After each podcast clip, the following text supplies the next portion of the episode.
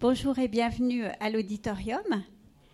Elena Yukonza Vecchiarini, notre invitée, est historienne, auteure d'une thèse sur la ferme de Miro. Elle est directrice de la nouvelle fondation Mas Miro, qui a ouvert ses portes à Monrocht le 20 avril dernier. Elle a accepté de venir aujourd'hui nous parler de ce lieu, de cette célèbre ferme, point de départ du parcours exceptionnel de cet artiste. Je la remercie d'être avec nous et vous souhaite une très bonne soirée. Merci. Bonsoir, Madame et Messieurs. Avant de commencer, je tiens à remercier au Grand Palais de nous avoir invités à faire cette conférence sur Montroche et la ferme dans le cadre de l'exposition de Miro. C'est un plaisir pour moi d'être ici aujourd'hui avec vous. S'il y a un nom qui est étroitement lié à la racine physique d'une terre ou d'un paysage, c'est aucun doute le nom de Joan Miro. Vous avez sûrement tous visité la magnifique exposition de Joan Miro ici au Grand Palais et vous avez été frappés par ce tableau, La Ferme, l'œuvre la plus emblématique de l'époque figurative de Miro. Miro a dit de ce tableau qu'il voulait qu'il soit un résumé de toute sa vie à la campagne. Ce que beaucoup ne savent pas, c'est que cette maison existe toujours et que depuis le mois d'avril, on peut la visiter. La ferme de Joan Miro est aujourd'hui connue sur le nom de Mas Miro. Le mot mas désigne une forme traditionnelle d'exploitation agraire en Catalogne d'origine feudale où par belle, les massovers, les métayers, exploitent le mas, tandis que le propriétaire réside dans la ville. Nombreux sont les paysages qui définissent Joan Miro. Il a lui-même déclaré que Barcelone, Majorque et Montroche ont façonné son art et sa personnalité. Joan Miro est né à Barcelone en 1893. Il est mort à Majorque en 1983, euh, où il s'est installé à la fin des années 50. Mais jusqu'en 1976, Miro passera pratiquement tous ses étés dans la ferme que ses parents avaient achetée en 1911. Son ancrage dans le paysage de Montroche d'abord et plus tard celui de Majorque sera décisif pour son œuvre et son langage. Barcelone, Montroche, Majorque, mais aussi Paris, Paris dans les années 20, New York euh, dans les années 40 et le Japon dans les années 60 forment ces paysages émotionnels. Mais c'est ici, à la ferme, à Miro, qu'il a décidé de se consacrer à la peinture. Ce lieu ne cessera jamais d'être le contrapoint, le choc initial auquel il reviendra toujours. Et pour cette raison, dira-t-on que Montroche représente le paysage émotionnel de Miro. Aussi, pour comprendre son œuvre, il s'avère essentiel d'apprendre, tout comme lui, à connaître ce lieu, d'approfondir notre lien avec la terre et de découvrir l'importance des objets quotidiens et du milieu naturel. C'était Joan Miro lui-même qui expliquait toute mon œuvre a été conçue à Montroche. C'est pourquoi Montroche, en tant que source d'inspiration, et le Masmiro, en tant qu'espace de l'intimité et du travail, sont des paysages essentiels permettant de réinterpréter le travail de l'artiste et qui, pour la première fois, sont accessibles au public. Quand je vois un arbre, disait Miro, je reçois un choc. C'est comme si c'était une chose qui respirait, qui parlait. Un arbre a quelque chose d'humain. Et c'est pourquoi il ajoutera dans ses tableaux des yeux, des oreilles aux arbres. En fait, si nous regardons le tronc de ce caroubier de la ferme, nous verrons un œil. Joan Miro a les pieds bien enracinés dans la terre de Montroche et il compare ses racines aux racines des arbres qu'il contemplait. Pour lui, les racines des caroubiers ressemblaient à ses pieds ancrés dans le sol. Et dans ce contact avec la terre, puisit-il une force énorme. Miro admire le signe vital du caroubier, cet arbre persistant qui ne perd pas jamais ses feuilles. Sa fidélité à cette terre et à cet arbre est tellement grande qu'il affirme Lorsque je voyage, je prends toujours dans ma mallette une enveloppe avec une caroufle de mon roche dedans.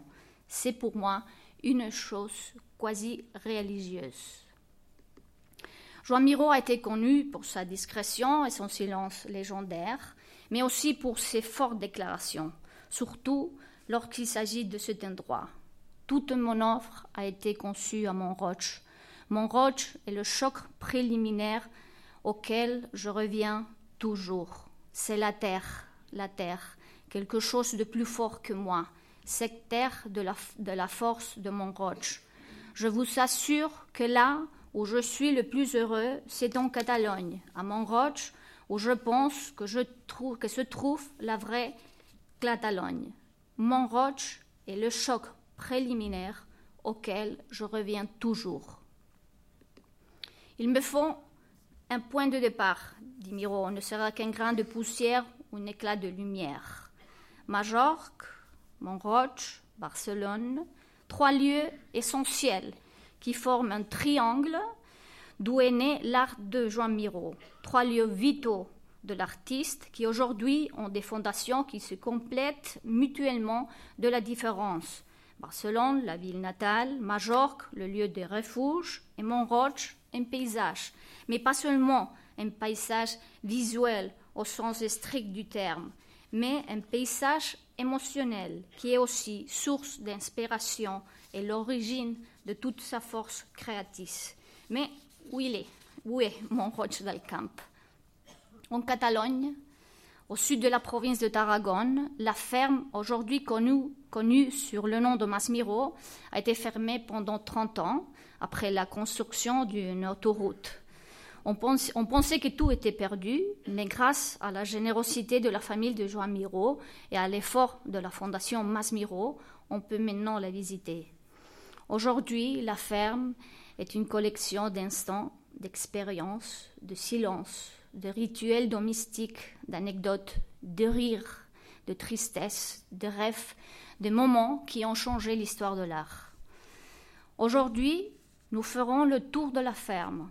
Nous visiterons ses pièces, nous entrerons dans le premier atelier que Miro s'est fait construire, nous contemplerons les paysages qui entourent la maison, nous suivrons les allers-retours de Miro tout au long de sa vie, à travers de certains de ses œuvres, les plus importants et certains faits qui ont marqué l'artiste euh, artistiquement et humainement.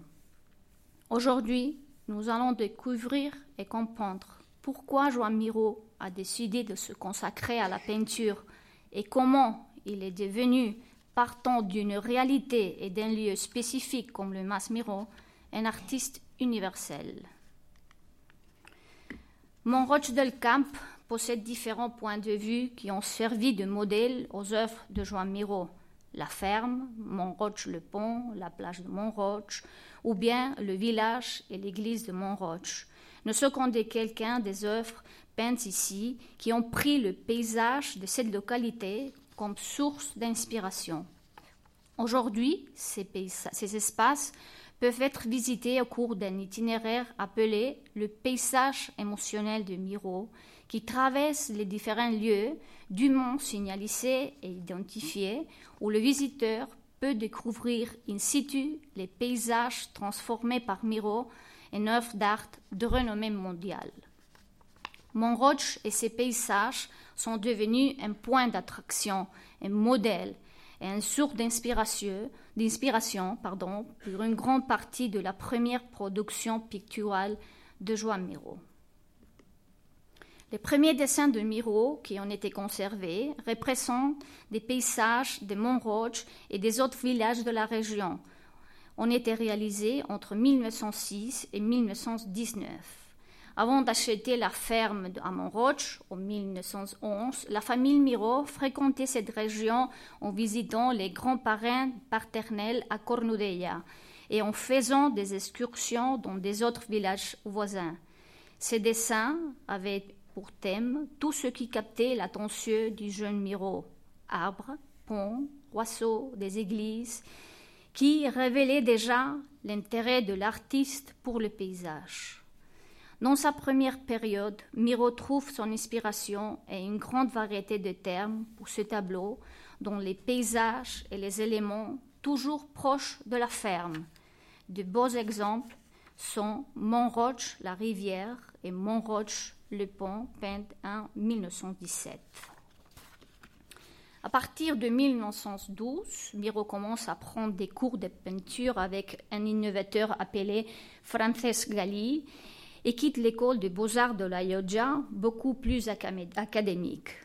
Miro apprend alors à regarder le spectacle de la nature d'un nouvel œil, où la couleur s'assèvère plus importante que la forme. Dans La plage, un tableau à l'huile de petit format d'influence impressionniste, actuellement exposé à la Fondation Joan Miró de Barcelone, le peintre accorde une attention particulière au rythme et à la couleur. Depuis la ferme, Miro prenait le oiseau pour descendre vers la cette plage, connue sur le nom de la Pichelota, et on le voyait souvent faire de la gymnastique là-bas, on rentre toujours avec des racines de, roseaux, des pierres et des autres objets que la mer avait déposés sur la plage et qui ont ensuite servi comme des sources d'inspiration pour ses œuvres. Certains de ces éléments sont encore conservés dans l'atelier de Masmiro. De cette même époque date Montroche le village, 1916, une vue de Montroche d'où l'on peut contempler une église neuve, majestueuse. Depuis le début de sa trajectoire artistique, la figure de Joan Miro évoque euh, celle d'un vrai créateur. Malgré sa grande difficulté à suivre le système académique de l'époque, Miro se montrera toujours radical, fuyant des styles imposés, et cherchant son propre chemin. Euh, son propre chemin et son propre langage pictural. Son chemin, il le trouvera dans la réalité qui l'entoure. Ce tableau, le village, est un autre exemple de l'inspiration que Miro a puisé dans la force du paysage de Montroche. Miro peint le village avec des lignes dominantes et une couleur intense en parfaite harmonie, mais sans se laisser tout emporter par le cubisme. Malgré tous les changements et l'évolution stylistique qu'on retrouvera dans toute sa trajectoire, nous devons garder à l'esprit que Joan Miro est toujours resté le même, fidèle à Montroche et à ses origines. Pendant les années 1916 et 1917, Montroche devient presque exclusivement au centre de l'œuvre de Miro, comme on le montre les titres choisis par le peintre pour dessiner ses œuvres en faisant ressortir le paysage tout particulièrement. Montroche le village, Montroche la rivière, Montroche le pont, Montroche San Ramon ou Mont au paysage, paysage de Montroche. Les beaux parages de la Roca ont donné naissance à un tableau nettement influencé par Cézanne, Montroche San Ramon, en 1916. Miro disait que le secret de son œuvre était l'équilibre, la position de l'ermitage de Saint Ramon, les formes cubistes de la roche rougeâtre et l'ensemble de la composition devient. Il y a quelque chose qui ne marche pas.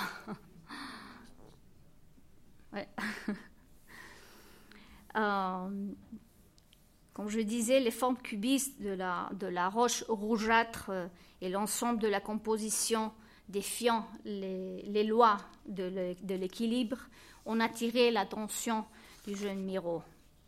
Depuis la ferme, Joan Miro avait l'habitude de monter à pied jusqu'ici, jusqu'à la montagne de la Roca. Il appréciait le contraste de la pierre rouge qui donne son nom à la ville et la verdure des arbres. Les formes sur la roca, qui évoquent l'œuvre de Gaudi, ont également eu un impact sur Miro. En 1915, le peintre abandonne le cours euh, de peinture avec Frances Galli et jusqu'en 1918, il assiste au cours du cercle artistique de Saint-Luc.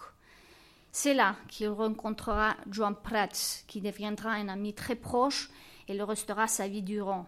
Et là, il fera aussi connaissance avec Llorens Artigas, un céramiste avec qui, des années plus tard, il collaborera intensément.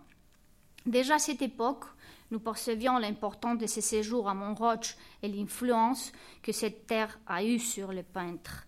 L'influence du fauvisme est évidente dans la plupart de ses œuvres de première jeunesse. Et même si Miro lui-même a qualifié cette première production de fauve, il fait néanmoins avouer que le fauvisme de Miro n'est pas le même que celui de l'école française. L'œuvre la plus frappante de cette période est ce tableau à l'huile San Ramon, peint en 1916. Il possède euh, toute la vigueur chromatique des fauves, mais est construit selon les canons cubistes. Cette œuvre fera partie d'une sélection de peintures, de peintures exposées en 1918 aux Galeries Dalmau à, à Barcelone. Ce sera la première exposition individuelle de Miro, reçue négativement par les Barcelonais, et il a fallu plus de 50 ans pour que Miro soit reconnu dans sa ville natale. À la fin de sa vie, Miro se souvenait encore de l'influence qui a représenté pour lui depuis de toujours euh, la vision des corbeaux survolant la chapelle de San Ramon. Après l'échec de sa première exposition individuelle en 1918, Miro a passé tous ses étés à Montroche et sa peinture a subi un changement radical depuis. Miro reconsidère son travail, il se met alors à peindre minutieusement, en dessinant chaque détail, comme s'il s'agissait d'une calligraphie. Les fruits de ces étapes détaillistes sont des tableaux tels que la maison du palmier, le potager à l'âne et l'ornière, trois points de vue différents d'une même maison située à côté du Masmiro. Il écrit ce qui m'intéresse par-dessous de tout, c'est la calligraphie d'un arbre, ou les tuiles d'un toit, feuille par feuille, branche par branche, brin d'air par brin d'herbe. À partir de cette date, il semble que Miro fait l'inventaire de tout ce que euh, de cette terre lui tenait au corps.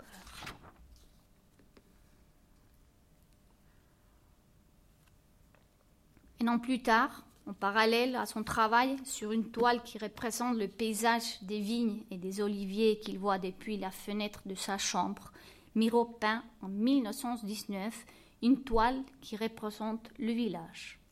Dès lors, rien n'a changé dans ces paysages. Le, 21 août 1919, le Jean Miro écrit à, Giuseppe Raffols et lui expliquait Mes deux tableaux ont changé mille fois. On arrive maintenant à discerner quelque chose. Je suis satisfait de la toile du village. Après la voile tellement étudiée, je suis parvenu à voir avec une joie intense les merveilles de la lumière et l'aspect flou dont nous parlait le grand précurseur Cézanne. Imaginez la joie de travailler et pouvoir découvrir de plus en plus de choses et faire face à des nouveaux problèmes. Je me reprise rien de la réalité, convaincu qu'elle renferme tout en elle. Rien n'est sans importance, ni ombre, ni contre-jour, ni crépuscule. Il suffit juste de les peindre. La toile du soir, celle des arts, progresse bien aussi. Lumière, lumière et les grands problèmes qui en dérivent. Le soleil insinuant, horizontal, m'a fait tourner en quelque sorte vers le pointillisme, le flou et ses plans. Dans ce tableau, Miro réalise une synthèse de ce qui avait été jusqu'ici son œuvre et c'est une anticipation de la nouvelle étape à venir, cette étape figurative que terminera avec la ferme qui prend comme modèle la façade du Mas Miro. De son plus jeune âge, Joan Miro a exprimé son intérêt pour la peinture. Cependant, vu la position de son père, il vit durant quelques années un conflit intérieur entre sa propre passion et la volonté de celui-là. Selon son père, la peinture était bonne comme un passe-temps ou une distraction, mais pas comme un métier. En 1907, le père de Miro accepte à l'inscrire à l'école des beaux-arts à Barcelone, mais en même temps, il l'oblige à travailler comme comptable à la droguerie euh, d'Alma y Oliveras. Le conflit intérieur du jeune Miro lui est tellement dur qu'il tombe malade. Le médecin lui conseille de rester quelque temps dans un milieu favorable se récupérer. Et l'endroit choisi sera le Masmiro, acheté par ses parents en décembre de 1911. Et c'est ici, en contact direct avec la nature et la terre, qu'il prendra la décision ferme et définitive de se consacrer à la peinture. Le Masmiro est constitué d'une série de bâtiments d'époques différentes, du XIXe siècle au XXe siècle. À l'origine, le bâtiment euh, principal a été connu, connu, sur le nom de Mas d'Enferrages. Il était construit par le marquis de, de. D'un point de vue architectural, il se situe dans le cadre des maisons typiquement indianas, qui se réfèrent au style adopté par les Espagnols qui ont retourné à leur mère patrie après avoir fait fortune dans le Nouveau Monde. Le marquis de Montroche était un homme politique euh, libéral bien connu dans son temps et avait fait carrière à Cuba. Quand on s'approche du mas pour la première fois avec l'image de la ferme dans la tête, la sensation est très choquante. La première chose qui surprend le visiteur, ce n'est pas de trouver exactement la ferme rurale catalane typique, mais une construction majestueuse. Miro, intentionnellement, a capturé dans sa peinture la partie de la maison destinée aux métayers, avec l'intention qu'il était un résumé de toute sa vie dans le champ. Il a dit d'un arbre à un petit escargot Je voulais mettre tout ce que j'aimais dans le champ. À côté du bâtiment principal, la maison des métayers, modèle de l'œuvre la plus emblématique de la scène figurative de Miro, la ferme, euh, conservée à la National Gallery d'Art de Washington et qu'aujourd'hui on a la chance de, voir ici au Grand Palais. Et on peut dire aussi que pratiquement tout est conservé tel qu'il a été laissé par le peintre en 1976, lors de son dernier séjour au Masmiro la ferme, l'atelier, la chapelle, le temps où on le se baignait et qui garde encore le lavoir, l'ancien puits, le poulailler et la basse-cour qui actuellement euh, joue le rôle de vestibule. Jean Miro visite Paris pour la première fois en 1920. À la fin de cette année, euh, il s'installe et partage un atelier avec le sculpteur Pablo Gargallo Gargallo quittait l'atelier en hiver, ce qui permettait à Miro de retourner à Montroche en été. Et ça, ce sera la routine jusqu'à la fin de sa vie. Il passe tout l'été au Mas Miro, depuis la Saint-Jean jusqu'à la fin septembre, et c'est comme une sorte de pèlerinage pour lui. Miro, il revenait tous les ans jusqu'en 1976, hormis les années de la guerre civile espagnole, durant lesquelles le peintre et sa famille étaient contraints à l'exil. Les débuts de Miro étaient difficiles, sa situation était précaire, et lors de sa première exposition dans la galerie La Licorne, aucun de ses tableaux n'a été vendu. En 1921, après son retour à Montroche, il commence à peindre la ferme. Il achève ce tableau en 1922 à Paris, après avoir demandé qu'on lui envoie des herbes de Montroche pour pouvoir le finaliser. Rien dans ce tableau n'a été inventé. Miro exécute cette œuvre de façon très réaliste. Tout ce qui fait partie du tableau se trouvait là. Il n'exclut que le grillage du poulailler parce qu'il empêchait de voir les animaux. Miro considérait cette peinture comme un aperçu de sa vie entière à la campagne, du grand eucalyptus au centre jusqu'au petit escargot, il a voulu y mettre sous tout ce qu'il a mis là-bas.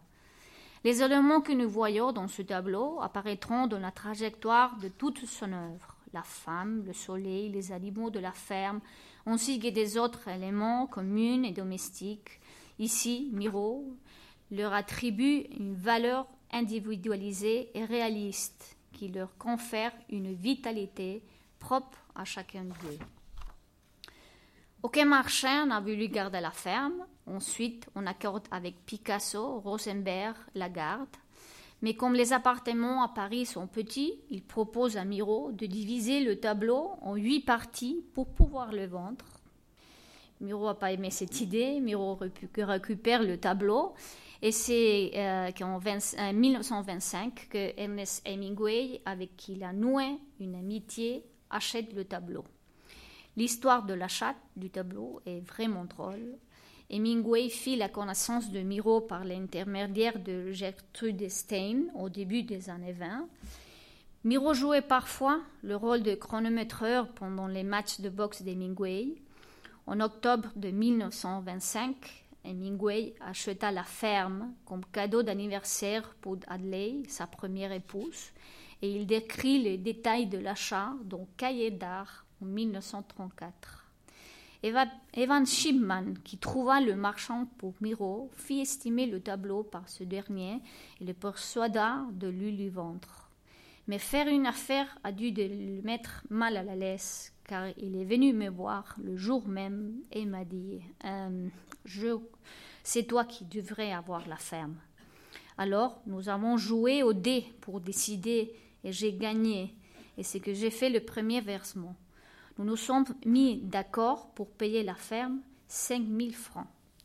Hemingway, Shimman et Dos Passos durent emprunter l'argent du dernier versement dans des divers bars et restaurants, et quand ils transportent le tableau dans un taxi décapoté, le vent s'engouffra dans la toile d'un mètre 25 sur un mètre 40, comme dans une voile. Hemingway qui aimait ce tableau et le conserva 30 ans, déclara Il contient tout ce qu'on ressent sur l'Espagne quand on y est et tout ce qu'on le ressent quand on est loin et qu'on ne peut pas y aller. Des années plus tard, dans son livre Mort dans l'après-midi, il évoque ses séjours à Montroche avec Miro. La ferme représente l'aboutissement de l'étape figurative de Miro, qui, sans le savoir, a franchi définitivement le cap vers ce que constituera son propre langage pictural. Entrer dans la ferme, c'est comme entrer dans un endroit où le temps s'est arrêté. Tous ces meubles, tous les meubles originaux de cette époque et l'atmosphère des premières années sont conservés. L'austérité au rez-de-chaussée, où se trouve la salle à manger et l'ancien cave, contraste avec le charme bourgeois de l'étage principal, formé, euh, formé des chambres et d'un grand salon. Bien que l'atelier renfermait le monde de l'artiste, euh, la salle à manger et surtout le petit salon adjacent n'ont pas été moins de des pièces préférées par l'artiste. Dans un entretien en 1928, Miro affirme qu'il préfère de loin aller en poule au vert et boire du vin avec un porron. Un porron, c'est un pichet à vin traditionnel catalan, avec les paysans de Montroche, que d'être à Paris dans les grands palais et en costume. Dans ces pièces modestes que vous voyez, Joan Miro recevait ses visiteurs. Amis et marchands rendaient visite au peintre dans sa ferme, sachant qu'il s'y voulait vraiment comprendre le peintre, il devait le visiter dans sa ferme à Montroche. Parmi les visiteurs célèbres étaient Ernest Hemingway, Pierre Matisse et Alexander Calder, l'un des mobiles connus de ces sculpteurs américains, grand ami des Miro, a resté qu'accroché durant des années dans ce salon. Sans doute, euh, l'une des visites les plus étranges était celle de Calder. En septembre de 1932, il réalise une performance de son cirque au mas pour Miro et les paysans des fermes voisines. C'est un cirque miniature qui rentre dans, une valise. Les personnages étaient faits de toutes sortes de matériaux recyclés. Calder lui-même a donné vie à ces personnages, tandis que sa femme s'occupait de l'accordéon et du gramophone pour ajouter une bonne sonde. La visite de Calder laisse un moment qui a dû être bizarre et vraiment excitant. Des années plus tard, dans son entretien avec Reya en 1976, Miro se souvient de la visite de son ami. Il est venu à Montroche et a mené les personnages du cirque sur lesquels il travaillait constamment, un spectacle a été organisé pour les paysans de la région qui ont été très heureux du spectacle de ces petits hommes en fil fer. Par la suite, le cirque a été présenté dans les galeries, mais là, à Montroche, il y avait une véritable représentation populaire. L'habileté manuelle de Calder est incroyable. Avec des conserves vides et des ciseaux, il peut, il peut tout faire. Objets, outils, figures, tout. Je me souviens comme il a transformé ses vêtements à Montroche avec quatre coupes de ciseaux. Il faisait très chaud et puis crac crac, il a coupé les manches de la chemise et le pantalon en éveil du genou. Dans l'hommage, de, dans l'hommage à Calder de la, galerie Pelaires de Palma de Majorque, euh, année d'après, Miro a écrit le texte du catalogue que vous voyez là. Sandy, Sandy, tu t'en souviens de cette cravate chenille que tu m'as donnée à Barcelone il y a 40 ans, d'aquella representació del teu circ Sèria Prats, d'aquell al mas de Montroig amb tots els pagesos veïns, de, de cette-là al mas de Montroig avec tous les paysans voisins. La cave est le seul espace qui relie la maison principale au bâtiment des métalliers. C'est un lieu à présent désuet et originairement beaucoup plus grand. Là, durant des longues années, on présait le raisin issu des vignes qui ont duré la propriété. Dans ces jarres que vous voyez ici à la photo se formait le vin aigre que Joan Miro aimait bien offrir à ses amis ainsi qu'aux membres de sa famille. Le lien fort qui relie Miro à la terre ne se manifestait pas seulement dans son œuvre, mais aussi dans ses déclarations et sa correspondance. Le 31 juillet 1935, Miro écrit depuis Montroche au prince Vassili Kandinsky, précurseur de l'abstraction. Il lui conseille à propos d'un voyage que le peintre russe devait euh, entreprendre à travers de l'Espagne. Après lui avoir donné une série de conseils à propos des, des gens qu'il devait rencontrer à Barcelone et aussi à Majorque, euh, il lui indique pour venir ici à Montroche, sur quelle visite nous comptons absolument, je me permets de vous conseiller de venir à votre retour. Il fera moins chaud et les raisins seront mûrs. Le même été, il écrit aussi à Georges Rantey, pianiste et compositeur avant-gardiste nord-américain, dont il a fait la connaissance à Paris. Il lui dit Ma femme et moi serons ravis de vous venir, de vous, que, euh, pardon, ma femme, et moi, nous serons ravis que vous veniez nous voir ici à la campagne. C'est un pays merveilleux et nous habitons une ferme, loin du village. Vous mangerez de bons fruits, on le pourra sucer du vin esquis. La, viticulture était euh, l'une des cultures les plus traditionnelles au Masmiro, aussi que la culture de l'olivier, du caroubier et de l'amandier. La crise de la phylloxéra, une terrible maladie de la figne survenue à la fin du XIXe siècle, entraîne une régression de la, culture de la vigne à Montroche.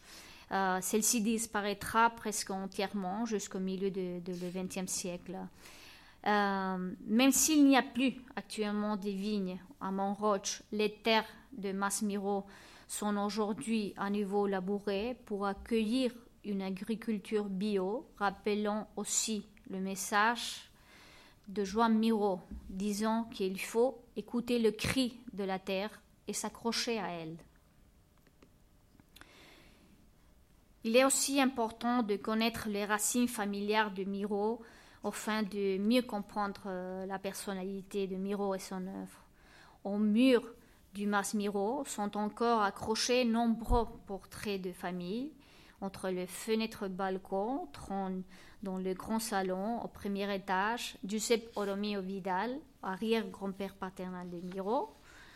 Juste sous ce grand portrait, il y a un un peu plus modeste que vous voyez ici au, bas, qui venait de, Cornudella, c'est les grands-parents les grands parents paternels. Euh, le grand-père de Miro était le forgeron du village, où le peintre séjournera à plusieurs reprises durant son enfance.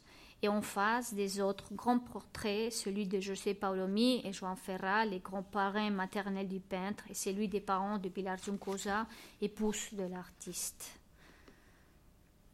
En mars 1920, Joan Miro voyage pour la première fois à Paris. Euh, ceci aura une grande influence sur son travail. Là-bas, il rentre en contact avec l'avant-garde artistique dont l'impact est tellement fort qu'il rentre chez lui sans avoir absolument rien peint. À son retour, après avoir fait escale à Barcelone, Miro s'installe à Montroche.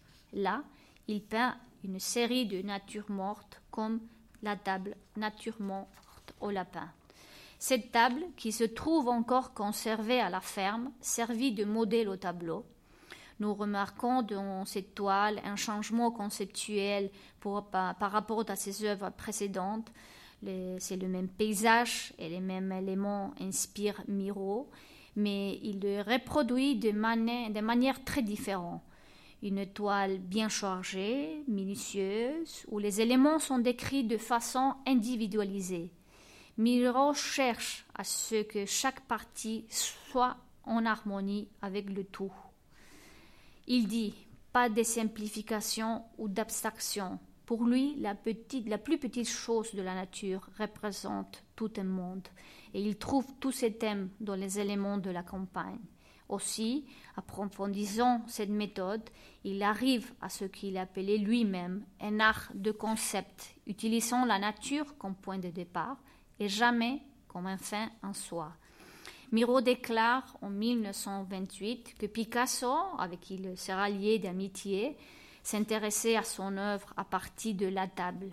Et ensuite à cela, il lui envoyé beaucoup de marchands.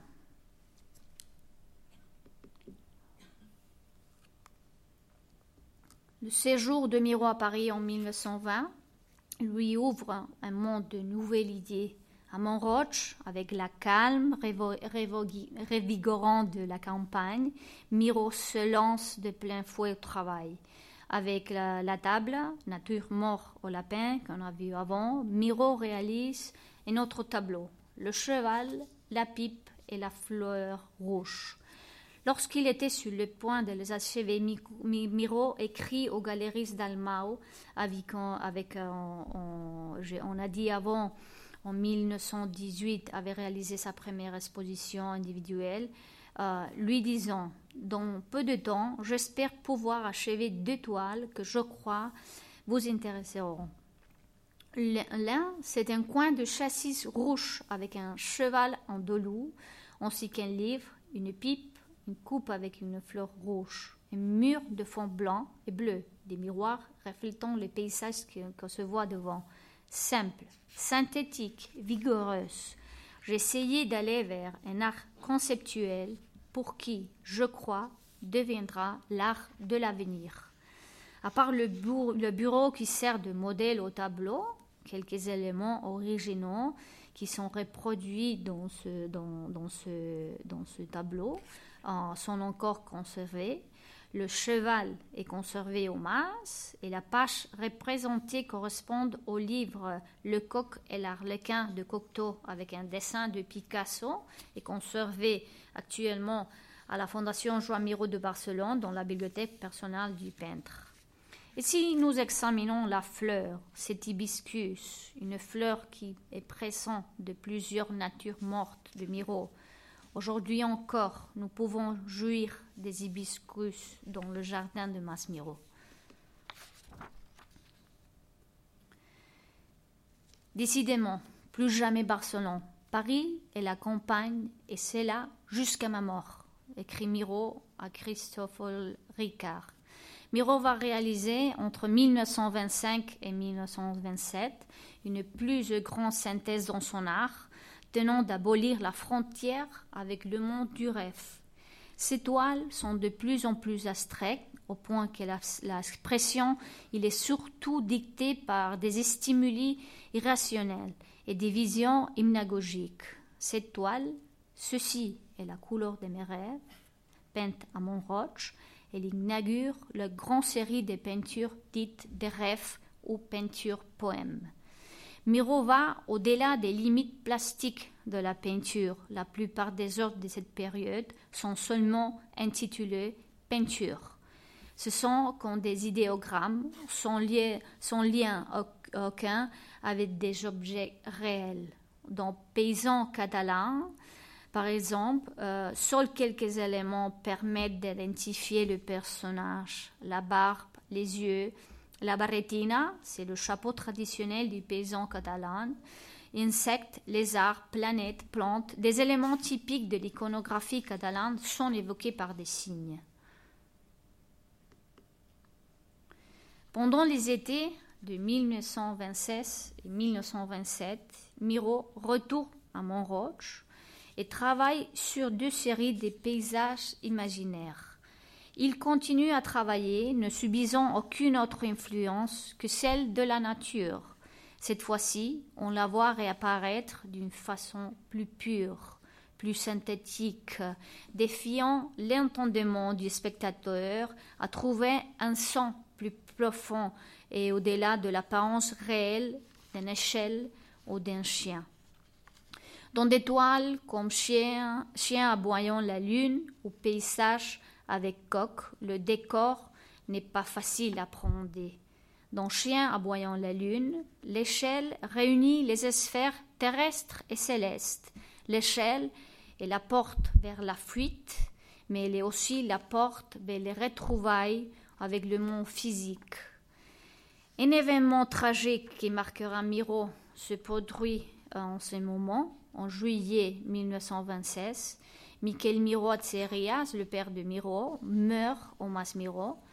Pendant de nombreuses années, une simple pierre, une simple en marbre portant une inscription a rappelé l'endroit exact euh, où il est mort.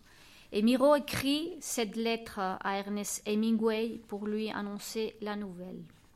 Et malheur vient de changer mes vacances. Alors que j'allais partir pour Paris, j'ai reçu un télégramme m'informant que mon père venait de, mourir à Montroche. Son corps, son corps a été retrouvé dans le jardin de notre maison. Je ne sais toujours pas où j'amènerai ma mère, naturellement pas à Montroche. Ça serait trop triste pour nous trois. En 1928, euh, euh, le galériste Pierre Loeb rend visite à, à, à Montroche avec son, frère euh, Édouard Loeb. Cette visite, on la trouve dans le livre Voyage à travers la peinture de 1946. Et Pierre Loeb euh, décrit cette, cette visite comme ça. Une belle ferme entourée de vignes et des magnifiques plantations de piments verts et rouges sous les oliviers. Dans le lointain, des montagnes, et je me souviens d'un tableau où il avait peint des étranges montagnes pointues que je croyais déformées par mon imagination poétique. Mais elle était là, là-bas, à l'horizon, telle qu'il les avait décrits. Nous entrâmes dans la maison où nous étions invités à déjeuner. Miro y vivait seul avec sa mère et dans une aile attenante habitait une famille de paysans qui s'occupaient de la terre. Madame Miro, sévère, regardait avec étonnement ces étrangers venus de si loin pour voir une peinture qu'évidemment l'inquiétait. Mais c'était avec le marchand, l'homme surprenant qui protégeait son fils, qui lui avait fait un contrat sur lequel il vivait, et elle aimait dévisager avec une curiosité sympathique. À table, Miro parlait peu. Parfois, la main devant la bouche, se tournait de côté, il toussait comme font les coiffeurs. Nous montâmes à l'étage où il y avait son atelier. J'invitais, sa mère à nous accompagner. C'était la première fois qu'elle voyait ce tableau, pourtant terminé depuis plusieurs mois. L'artiste guettait ses réactions avec un mélange de fierté et d'inquiétude, tandis qu'elle nous jetait des coups d'œil rapides pour voir si nous nous moquions d'elle ou lesquels de son fils ou de nous étaient les plus fous. Et nous repartîmes le soir même, laissant dans cette ferme isolée en pleine nature deux étrangers face à face à table dans un tête-à-tête silencieux. Cette pièce a constitué le premier atelier de Miro, qui décrit Pierre Loeb, avant de s'en faire construire un près de la ferme, derrière la chapelle, qu'on va voir ben, après, on va voir. Les photos de ce premier atelier n'ont pas été conservées, mais on a pu s'en documenter grâce aux témoignages des vieux métalliers. En 1930, euh, Sébastien Gas, critique d'art, rend visite à Miro à Montroche et décrit ce lieu. L'atelier se distinguait par son dépouillement impressionnant. Aucun tableau sur les murs blancs et. Il y avait plutôt des plateaux de carton sur lesquels on posait les bières dans les cafés de Paris une affiche d'un combat de boxe et sur une table une multitude de bibelots bizarres. Il s'agit des assemblages, l'origine des premières sculptures de Joan Miro. Miro exécute en 1936 un assemblage spectaculaire, l'objet du couchon. Assemblage euh, fait à Montroche avec un tronc de caroubier et des objets trouvés par hasard dans les promenades de Miro. Un ressort de sommier, un brûleur à gaz, une chaîne et une manille et des ficelles. Miro disait Ceci est d'une très grande importance, que c'est toujours par une force magnétique plus forte que moi que je suis attiré et fasciné. En fait, c'est comme si le temps euh, s'était arrêté dans cette maison. Mais entre ces murs, on a aussi vécu des moments difficiles. Le 18 juillet 1936 éclate la guerre civile espagnole. Joan Miro et sa famille étaient à Montroche et à la fin septembre, le peintre, avec sa femme et sa fille, partent pour Paris, où il se voit obligé à s'exilier. Trois ans plus tard, au début de la Seconde Guerre mondiale, ils se rendent à Varangéville-sur-Mer, en Normandie.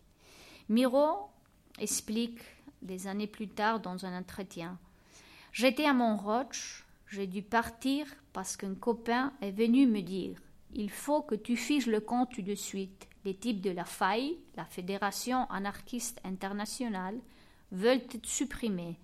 J'étais étonné. Voilà ce qui était passé ma sœur avait poussé un imbécile d'extrême droit.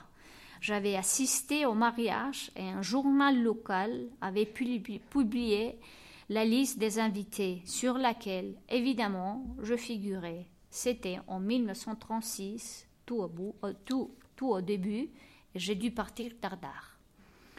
Au moment où la guerre civile éclate en Espagne, Miro commence à peindre durant, l'été 27 peintures sur maçonnite d'un format identique qu'il achèvera en octobre. On doit prendre ces toiles comme des exorcismes violents, instinctifs devant cette situation qui vit.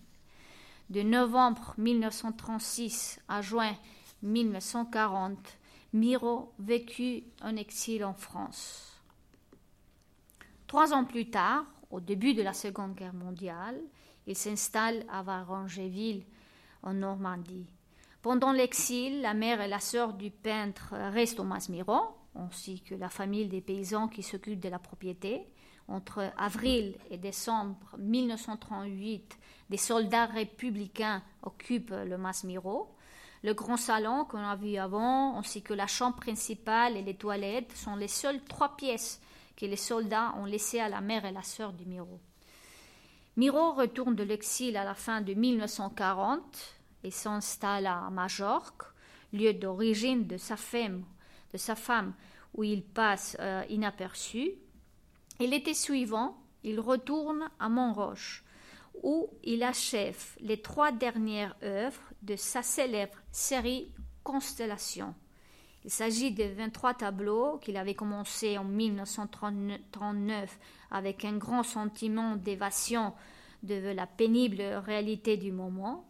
Sur cette série qui annonce le langage mironien de l'étape de la maturité, caractérisée par des astres, des oiseaux et des figures, euh, des figures féminines, Miro dira Je sentais un profond désir de fuir je me suis renfermée de plein gré.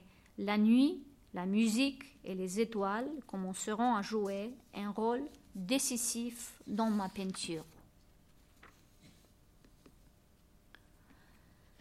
La chapelle du Mas Miro, de style néo-gothique, a été construite en 1916, suivant le désir de le père de Miro. Bien qu'il s'agisse d'une chapelle privée, en plus de l'accès à la maison à l'intérieur de la chapelle à travers de le chœur, on a ouvert une porte qui mène vers l'extérieur. La volonté du père de Miro était que les paysans des, alentours euh, puissent euh, aussi en bénéficier sans savoir pourtant de, se déplacer jusqu'au village qui est à 5 km. Nous avons, euh, nous savons à partir des témoignages des vieux paysans qu'une messe était célébrée le dimanche et que le curé, il venait à bicyclette à certaines occasions, il venait tant, de monde que des fermes voisins qu'il se voyait obligé, à déplacer l'hôtel et l'installer euh, dans le jardin. Les structures de la chapelle restent intactes, mais vides, parce que durant la guerre civile, tous les éléments de son intérieur ont été brûlés et jamais par la suite une messe n'y a été célébrée. Le jardin en face de la ferme garde encore une partie de la végétation dans laquelle se démarquent les majestueux eucalyptus et la tonnelle que vous voyez ici. Dans cette construction un peu particulière, Miro a peint Portrait d'une jeune fille en 1919. Il s'agit de Console Boquera, c'était la fille des métayers qui s'occupait de la ferme. Selon Miro lui-même, il faut se concentrer sur la peinture romane parce qu'elle explique et éclaircit une partie aussi des origines de, son œuvre. La frontalité et la sérénité dans la composition de ce portrait rappellent la rigueur des maîtres du Moyen Âge. Sur les murs de l'atelier sont encore accrochées des cartes postales des tableaux romains qui conservent euh, des sources d'inspiration de, de, Miro. Dans la délicatesse des formes de ce portrait, nous remarquons aussi une autre influence sur Miro, celle de l'art oriental, qui confie au visage de la jeune fille un lyrisme particulier et une profondeur. En parlant de ce tableau de cette époque, Miro dit qu'il exécute d'une manière méditée réfléchi, ne laissant aucune place à la spontanéité ou à l'abandon, peignant humblement et avec une attitude quasi religieuse. À part de la peinture, cette, cette tonnelle euh, particulière servait aussi de cabane à jouer pour la petite euh, Maria Dolores, fille euh, du peintre. Une ancienne photographie immortalise un moment attendrissant entre père et fille. Les années 40, pardon, Les années 40 sont marquées par le nombre de réflexions que Miro a écrites et où il a fait souvent référence à des œuvres en progression et surtout à sa volonté d'expérimenter des nouvelles techniques et matières. La seconde moitié des années 40 et les débuts des années 50 sont enrichissantes et innovantes pour Miro. Il s'agit là du début de la collaboration avec Llorens Artigas dans le travail de la céramique, la réalisation des premières sculptures en bronze et son premier voyage à New York en 1947 pour peindre le fresque du Terrace Hilton de Cincinnati qui reprend sa première œuvre de grand format. Et c'est dans ce contexte que se prépare et prend de forme le nouvel espace de travail à Montroche, un atelier à la campagne, conçu par Miro lui-même avec la volonté de pouvoir faire les sculptures. Miro aurait bien voulu que son ami Joseph certes, qui a fait son atelier à Majorque, conçoive l'atelier de Montroche, mais il se construira en fait avec l'aide de Luis Illa, le second mari de sa sœur, connu comme maître d'œuvre de la ville de Vic, près de Barcelone. Miro commence la construction de son atelier en 1943, mais l'instabilité économique liée à la guerre le force à reporter les travaux et c'est qu'en 1948 que Miro pourra enfin y travailler. Tout est gardé comme l'a laissé Miro en 1976, le dernier été qu'il a passé à Montroche. En fait, nous pouvons encore voir une réplique du calendrier original qu'il avait accroché à ce mur même. La page, septembre 1976, euh, pardon, correspond à la dernière fois que Miro a travaillé ici.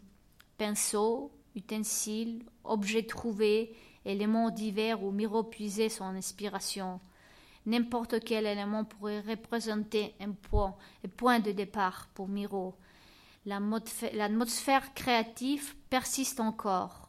Sa blouse garde ses taches de peinture, les coups de pinceau et le sol témoignent encore sa passion pour la peinture.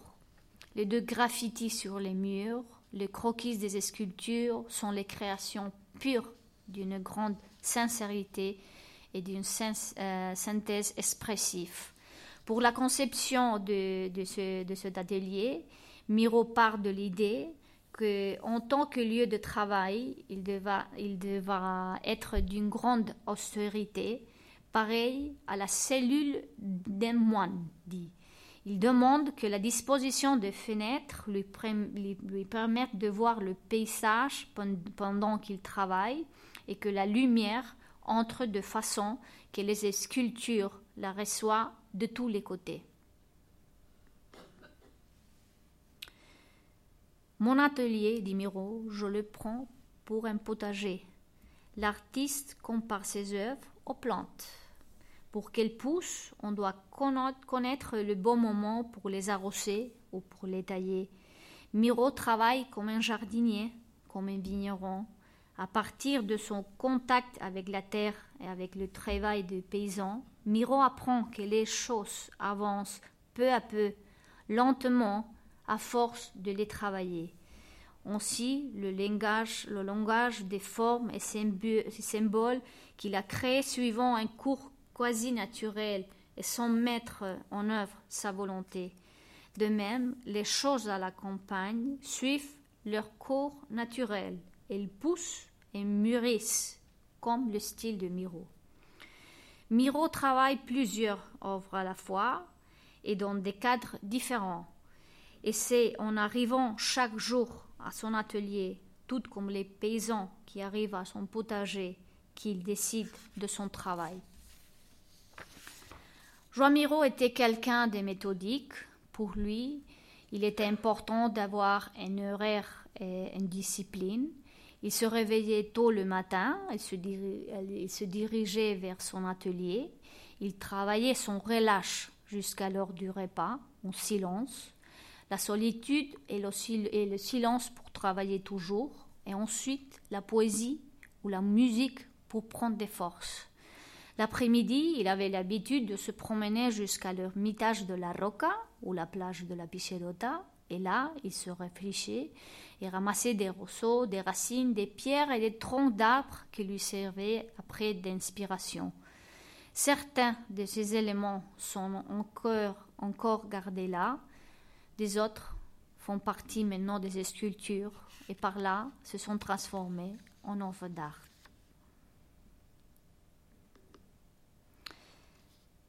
Avec l'atelier construit, Miro reçoit une autre visite importante qui est immortalisée dans de plusieurs photographies bien connues de l'artiste.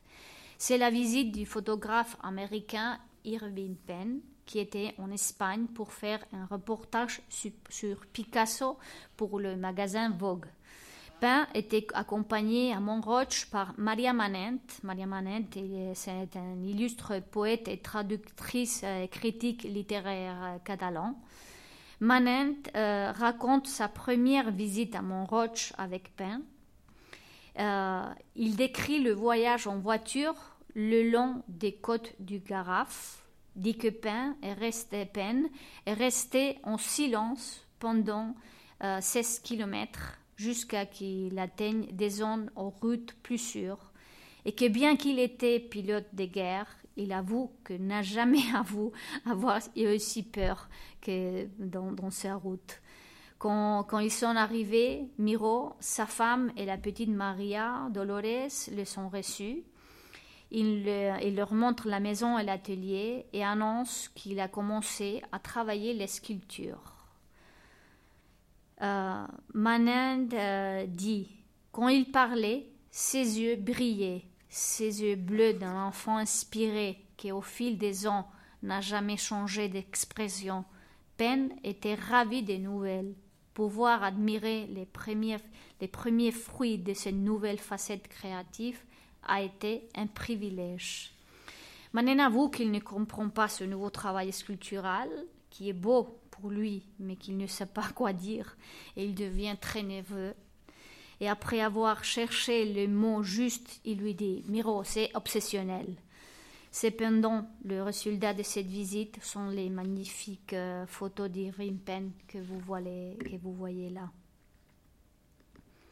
Aussi les photos de Scheidegger, rassemblées dans son livre Traces dans rencontre, sont particulièrement intéressantes parce qu'on voit Miro en pleine création. Une lettre euh, envoyée par Miro à Aimé Macht en 1952 lui euh, se lit qu'on suit. Scheidegger est resté une dizaine de jours et a fait euh, des quantités de photos. Il est arrivé juste au moment où les praticiens allaient commencer le moulage en plâtre, ce qui lui a permis de suivre toute l'histoire d'une sculpture, d'un simple objet à l'état brut pour aboutir à, un drôle de personnage de trois mètres, sans toutefois négliger de me mitrailler quand j'étais en train de travailler, couché par terre à la maquette de la franche qu'on doit imprimer en soie et qui serpentait l'atelier, ce que, avec le 9 mètres, avec 43 cm, faisait un très bel effet. J'espère qu'il aura réussi à tirer des beaux clichés. Depuis les années 30, euh, à Paris, où Miro avait réalisé ses premières illustrations, l'artiste n'a jamais abandonné la gravure. À partir de 1948, très sollicité par ses amis poètes, il poursuit dans l'atelier de Fernand Mourlot des ouvrages poétiques, mais aussi des estampes, des affiches pour toutes sortes de manifestations culturelles. Mais parmi les œuvres les plus importantes, il faut signaler à toute preuve de Paul Éluard, une des plus belles créations de l'édition des bibliophiles d'après-guerre, pour laquelle peintre, poète, éditeur collaborent étroitement. Commencée en 1948, elle ne sera terminée que dix ans plus tard. Dans les photographies de Scheidegger, on peut aussi voir Miro en train de travailler sur la table installée en haut. On voit clairement qu'il travaille sur le projet du livre à toute preuve de Miro avec Paul Éluard et l'éditeur Patrick Kramer. Après quelques petites vacances pour me reprendre des forces, dit Miro, j'ai repris les planches en bois le travail marche à un rythme régulier et continu. Et en plus, en 1951, dans une interview radiophonique avec Georges Charbonnier, il ajoutera Quand j'habite à la campagne, je ne penche jamais à la peinture. Au contraire, c'est la sculpture, la sculpture qui m'intéresse. Et ici termine notre promenade à travers la ferme et mon roche. J'espère que vous a plu et qu'il vous a aidé à vous rapprocher de Miro. J'espère qu'il vous sera possible de venir à Montroche nous rendre visite et découvrir que le Mas Miro est plus qu'une imposante maison blanche entre mer et montagne. Ces lieux, ces lieux euh, c'est plus qu'un espace pour voir où Miro a vécu et travaillé. Visiter Mas Miro, c'est comprendre comment et pourquoi Joan Miro est devenu le génie universel que nous connaissons tous.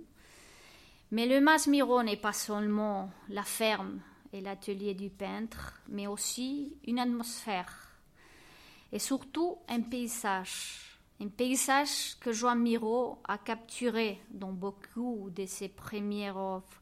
Des œuvres que peut-être a priori peu de personnes reconnaissent euh, comme des œuvres de Miro, mais qui sont essentielles pour comprendre l'évolution de son langage pictural.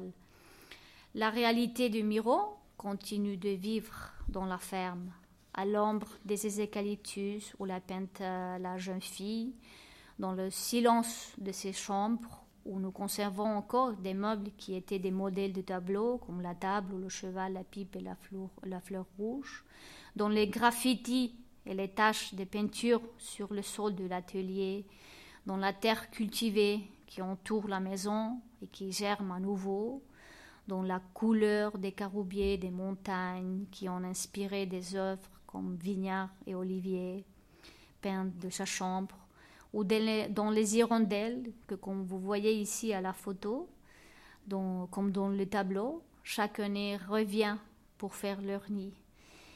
Mais nous pouvons toujours descendre à la plage de la Picherota et contempler la plage, ou monter à la Roca et contempler San Ramon en équilibre comme Miro l'a vu et peint.